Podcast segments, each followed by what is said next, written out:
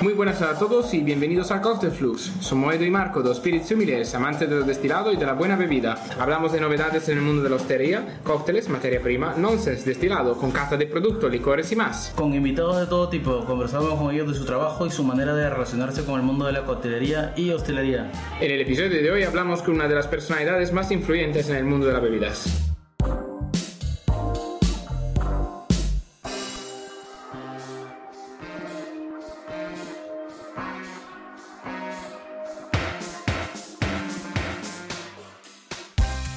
Bienvenidos otra vez a otro episodio. Bienvenido, Edu.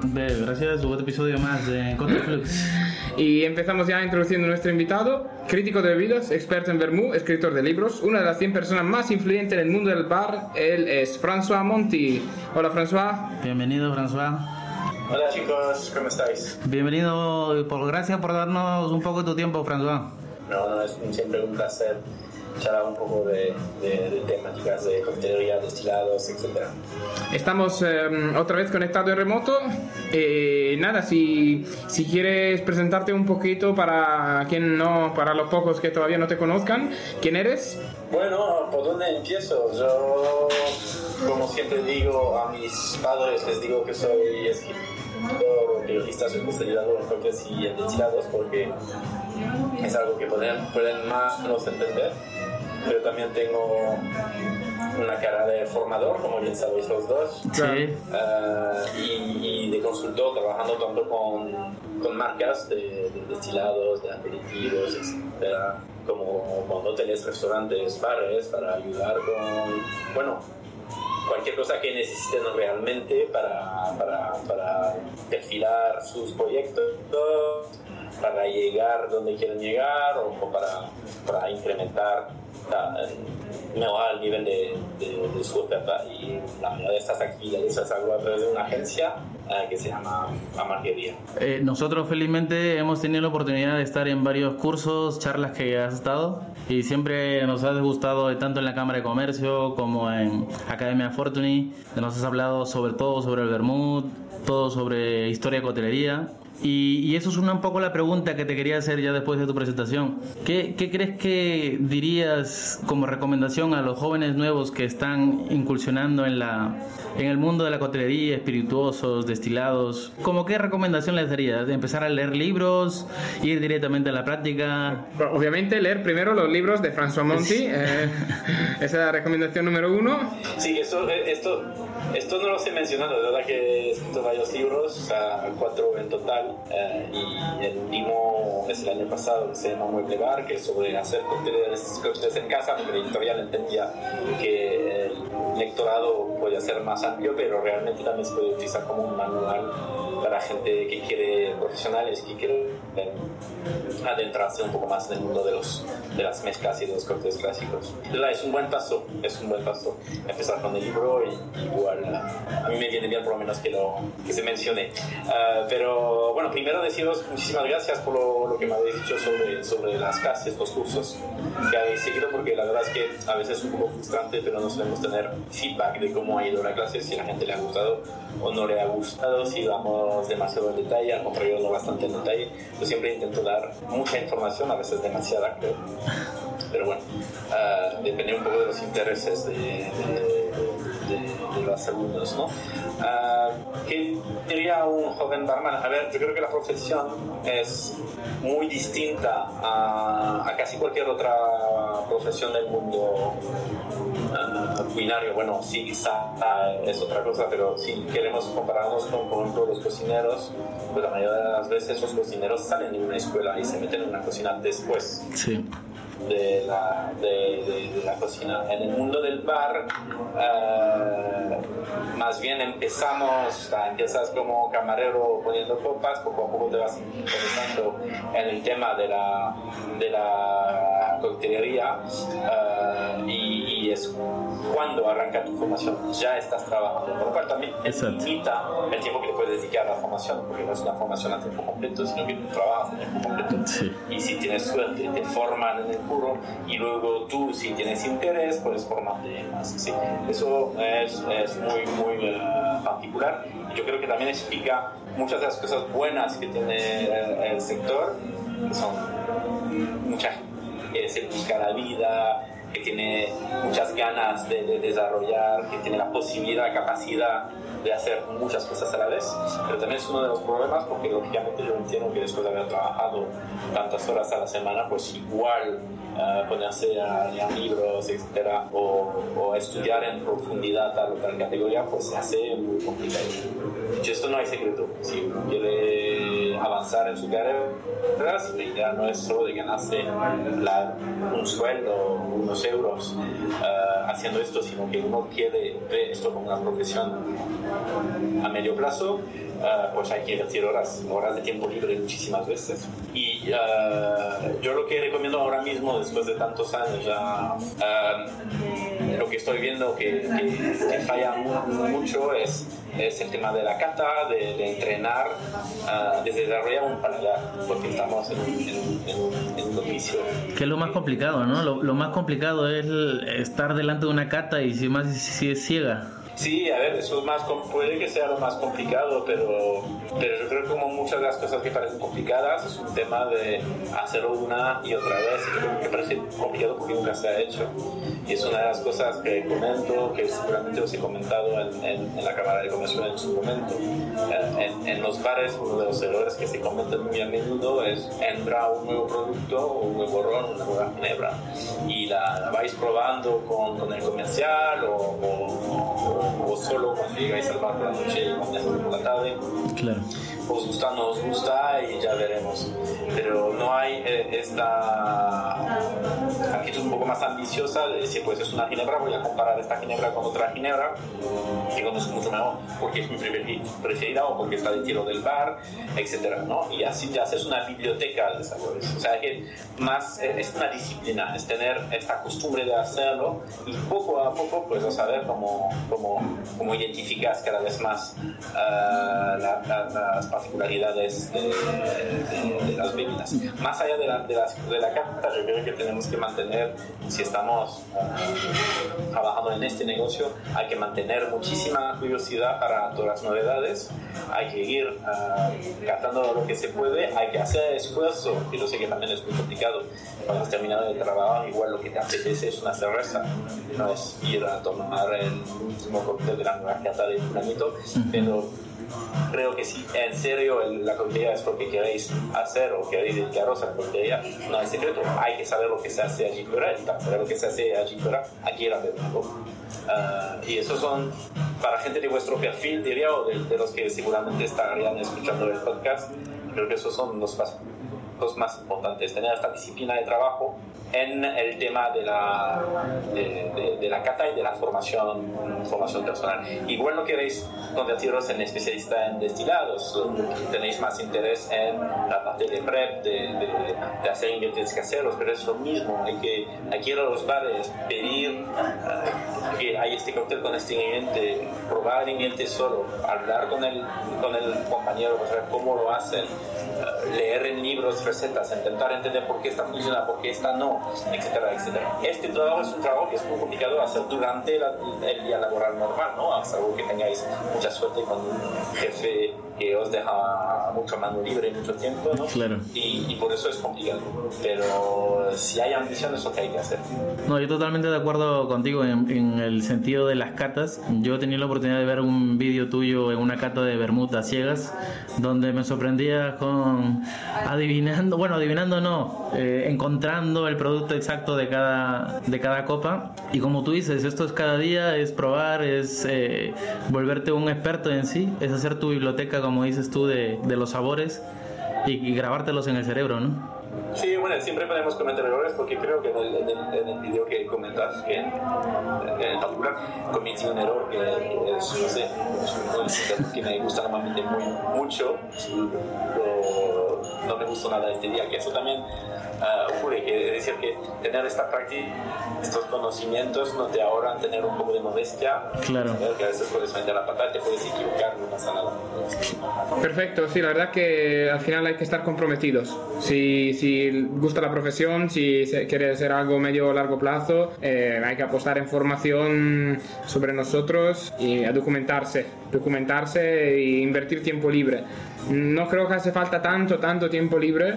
Yo creo un poco, un poco a la semana ya es suficiente para ir progresando según eh, cada uno tenga la- obviamente la medida, porque no todo el mundo tiene el mismo tiempo, obviamente. Pero a veces puede ser una persona que te interrumpa, pero también hay, hay locales donde hay mejor dinámica de equipo, donde hay unos jefes un poco más que ayudan con eso, que incluso lo comentan, pero puede ser algo tan, tan sencillo como decir una vez a la semana, pues tú y tus compañeros que también tienen este interés en, en desarrollar, desarrollar estas capacidades, pues el martes, por ejemplo, en lugar de llegar a las 4, pues se llega a las Sí, 2 claro. y durante estas dos horas la única cosa que se hace es ir catando las distintas referencias del destilado que hay en el bar, tomando notas, intentando, intercambiando, intentando entender por qué nos gusta, por qué no nos gusta, cómo se compara con otros productos, etcétera, etcétera.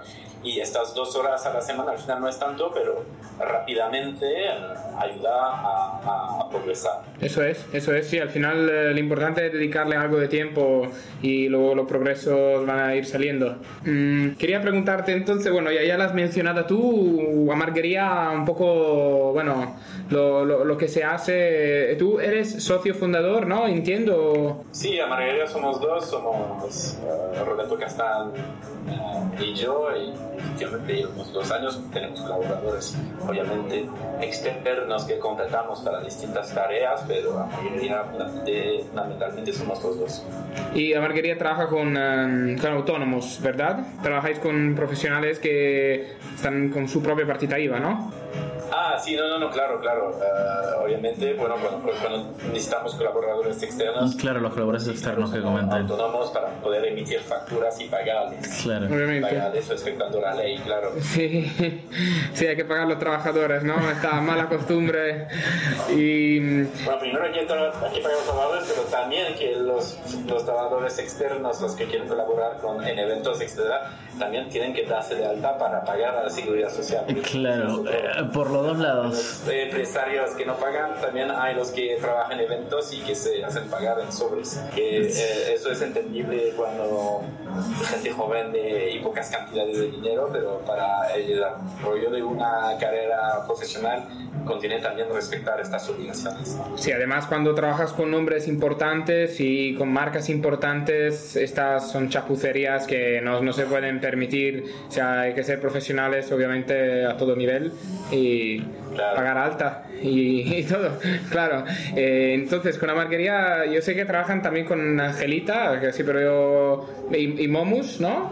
A ver, tenemos bastante clientes en el, en gremio de en lo que es la hostelería. Eh, trabajamos con eh, hoteles, con, por ejemplo, la edición de Madrid, la edición de, de- de Barcelona, y trabajamos con eh, varios, hemos trabajado también con, con varios restaurantes, estamos desarrollando proyectos con restaurantes, únicamente restaurantes que quieren eh, tener una oferta europea relevante, interesante, pero que no necesariamente tienen equipos especializados, entonces ayudamos con esto.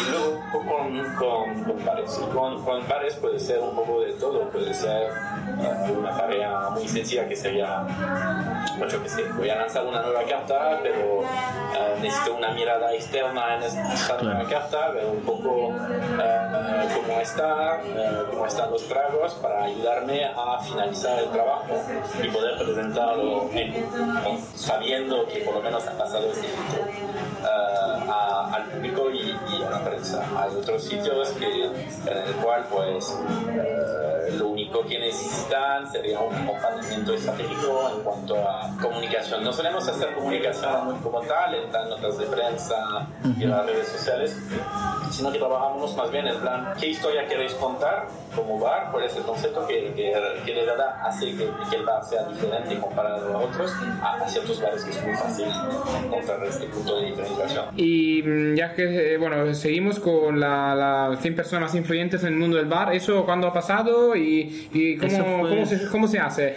¿Cómo se...? bueno, no lo sé. Hay una comisión, ¿no? Que elige... No lo sé cómo se hace. A ver, yo te puedo explicar cómo, cómo, cómo se, se, recopila esta lista y quién no hace eso, sí.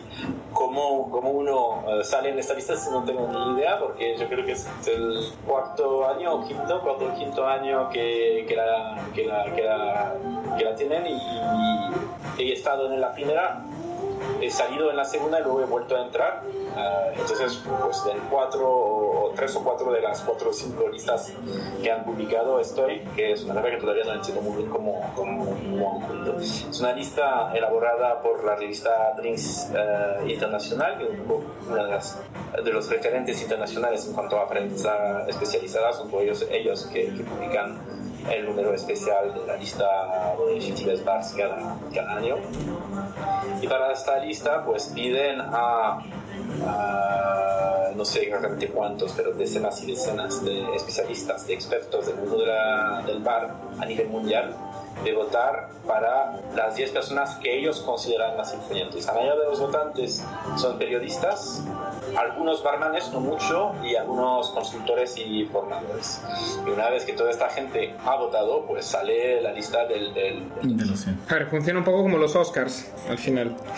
Ah, que los profesionales votan para los profesionales. Los Oscars o como el balón de oro, diría más. Sí, o con 50 Best, ¿eh? es exactamente lo mismo, es como tener, entre comillas, una academia de, de, gente cuyo criterio pues estima válido y, y luego pues con el total de los votos elaboran, elaboran la lista. Obviamente es, es, un honor enorme estar en esta lista. Yo en particular lo que me enorgullece no, no es tanto estar yo, eh, sino la, el muy buen nivel de, de, la, de, la, industria del bar eh, en España, porque creo que, si vemos la, proporción de inhabitantes o, de España y la, cantidad de gente que tenemos en el top 100 es bastante uh, impactante, pero que si no me equivoco somos seis, estoy yo, Diego Cabrera, uh, Daniel Nevsky, Simone Caporale, Giacomo Gianotti uh, y siempre me, me, falta,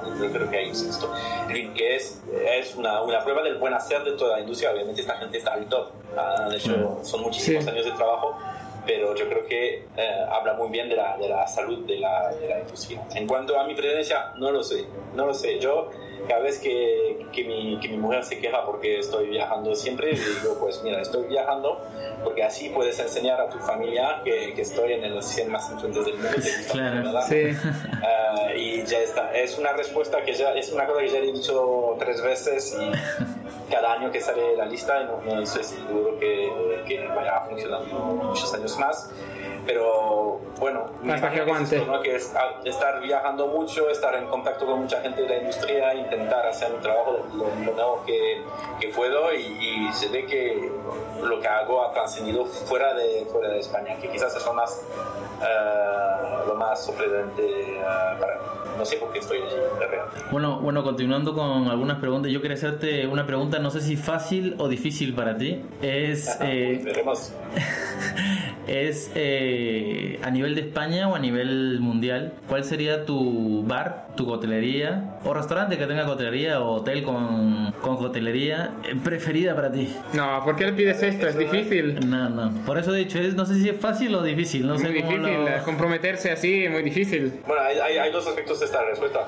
Primero, a esta, a esta pregunta, efectivamente, como, como a mí ya me han dicho varias veces que como uh, académicien es decir, director, entre comillas, la persona que responsable para, lo, para el, la elección de los jueces de 50 Best para España y Portugal, no volver a perfilarme públicamente como fan de tal sitio claro, ¿no? en lugar de tal otro. Bueno, a mí me han, eh, me han puesto en esta posición porque por el trabajo que hacía antes, que era más bien de, de, de, de estudioso de crítica entonces entiendo que mi criterio lo puedo compartir. También uh, una pregunta difícil por, por la es que hay tantos bares, ¿cuáles son, cuáles son los cuáles son los mayores? Eso es efectivamente súper, súper complicado. Uh, dicho esto, pues hay sitios a los cuales siempre vuelves y otros que no siempre vuelves y eh, de esta manera podemos más o menos entender lo que nos gusta. Yo, por ejemplo, hay, hay un bar en, en, en, Londres donde casi siempre que voy a Londres voy, que se llama Three Sheets, uh, que, que, estuvo un momento en 50 Best, que estuvo un momento de fama, que ahora mismo fuera de Londres quizás un poco menos conocido, pero que para mí sigue teniendo una, una calidad irreprochable. Es uno de los sitios donde siempre voy en España, a ver si empiezo a decir cuál es mi coctelería preferida de España, la gente me va a llamar. Sí, sí. La, la ciudad, nos, nos, quedamos con la ciudad, Madrid o Barcelona. Sí, va, que va. Sí, sí prefiero Madrid o Barcelona. A nivel de coctelería. Sí, es. A ver. eso ya. Eso, eso, tampoco se puede decir, ¿no? A ver, te voy a decir, a ver, voy a hacerlo como a medias. Te diría que mi coctelería preferida de, de, España seguramente es de Barcelona, pero que prefiero salir de bares en Madrid. No. Ya, bueno, a ver, es Barcelona una... es fenomenal. Barcelona tiene un fenomenal. O sea... Barcelona es fenomenal, Madrid es fenomenal, pero hay otros muchos sitios que son fenomenales. O sea, yo creo que en España tenemos de verdad un momento muy, muy dulce ahora mismo, porque puedes ir a Zaragoza y encontrarte con, con Moonlight, que están haciendo un trabajo tremendo, pero también otros cuantos bares que están uh, desarrollando proyectos interesantes allí. Te vas a Palma de Mallorca y uh, sí. tienes cosas muy buenas. En Canarias estamos viendo proyectos también muy interesantes. Es decir, uh, no estamos en la España de hace cinco años. Estamos en cuanto a oferta de coctelería muchísimo, mucho más. Y cerrando esta pregunta de los sitios preferidos, yo tengo muchísimas ganas de volver a Singapur, porque cuando estuve en 2019, estuve en el Manhattan uh, de Singapur y es uno de los sitios donde más me emocioné tomando cóctel. Ha cambiado muchas cosas en este establecimiento, pero tengo muchísimas ganas de volver para ver si me siguen emocionando. Sí, Singapur es, empuja fuerte, hay mucha hostelería ahí también y me gustaría, personalmente no he estado, pero no eres el primero que lo recomienda y me da que to me tocará ir un día o al otro, aunque es un poco carito. Un poco caro eso, el problema es coste, eso sí que... Eh, difícil, pero merece la pena definitivamente. Claro. Y por concluir, eh, para um, acabar el, um, la entrevista, así, el episodio, um, ¿cuál es tu cóctel uh, favorito? Así? Si tienes uno, si, si es posible elegir. Depende del momento. Ah, trilogía de, que nunca me... me Trilo Perfecto, la trilogía neutrale. Dry Martini, que es básicamente la de mi libro, además. Sí. Dry Martini, Daiquiri Old Fashion. Dry Martini. ¿Y, ¿Y no hay sitio para un Negroni en tu corazón? A mí me gusta mucho el Negroni, pero... pero en tu Trinidad no está. Martini de aperitivo, la Martini de aperitivo, Daiquiri los días de calor. Sí. Old Fashion a finales de la noche. De la noche, sí. A ver, Fenomenal. voy a hacer una lista de los, de los 10 clásicos que más me gustan y, y tomaría cualquier muy feliz, pero si me limitas, si me limitan diciendo de aquí adelante solo puedes tomar de tres cócteles, te quedas con eso, tres, sí. Sobrevivo. Sobrevives, dices. Perfecto. Eh, pues nada. Eh, yo yo sí. igual quisiera recomendar a los que nos están escuchando ahora mismo a comprarse y a leer el libro Mueble Bar, que salió publicado el año pasado, ¿verdad? Sí, en mayo del año pasado, por favor, comprado. Y la única cosa que, que tengo que decir aquí es que si la vais, si queréis uh, adquirirlo en, en Amazon, sí. Uh, no pongáis mueble bar Monty o mueble bar porque lo que va a salir son mueble bar. Mueble bar. sí. poner, por favor, mueble bar libro. Libro, claro. Amazon, y allí sí que lo encontraréis. Perfecto. Nosotros te agradecemos por tu tiempo. ¿Dónde, ¿Dónde la gente puede encontrarte? En Instagram, me imagino, ¿no? O sea, sí, en Instagram. Uh, en Instagram, en, en, Twitter no hay muchos. Twitter. Sí, aquí están en Twitter, pero yo estoy en, en Twitter. Y sobre todo, pues estoy a punto tengo un newsletter uh, que, o sea, que, es un tema de suscripciones gratis, llega directamente en correo que se llama Highball. Uh, también se puede buscar poniendo mi nombre y apellido y luego Highball, J-A-I-B-O-L. Lleva cuatro meses sin, sin, nada publicado, pero estoy a punto de volver a lanzar algunas, uh, algunos mensajes. Vale, perfecto. Hacia... Bueno, sí, no cuesta nada y cuando, cuando tú quieras mandar cosas la gente se va a enterar. Eso es. Bueno, eh, ha llegado el momento más triste, nos despedimos. Eh, recordamos nuevamente de seguirnos en Instagram, arroba cocktailflux. Vamos a estrenar un episodio cada semana. Comentarnos los episodios, eh, nos vais a encontrar eh, en todos lados. Y nada, un saludo desde François. Una despedida, François. Muchísimas gracias, chicos. Muchísimas gracias por, por, uh, por llamarme hoy. Espero que haya sido de, de, de, vuestro interés. Y como siempre, nos vemos en los bares. Por supuesto. Eso. Muchísimas gracias, François, por tu tiempo y, y ya nos veremos. Y os digo, see you later.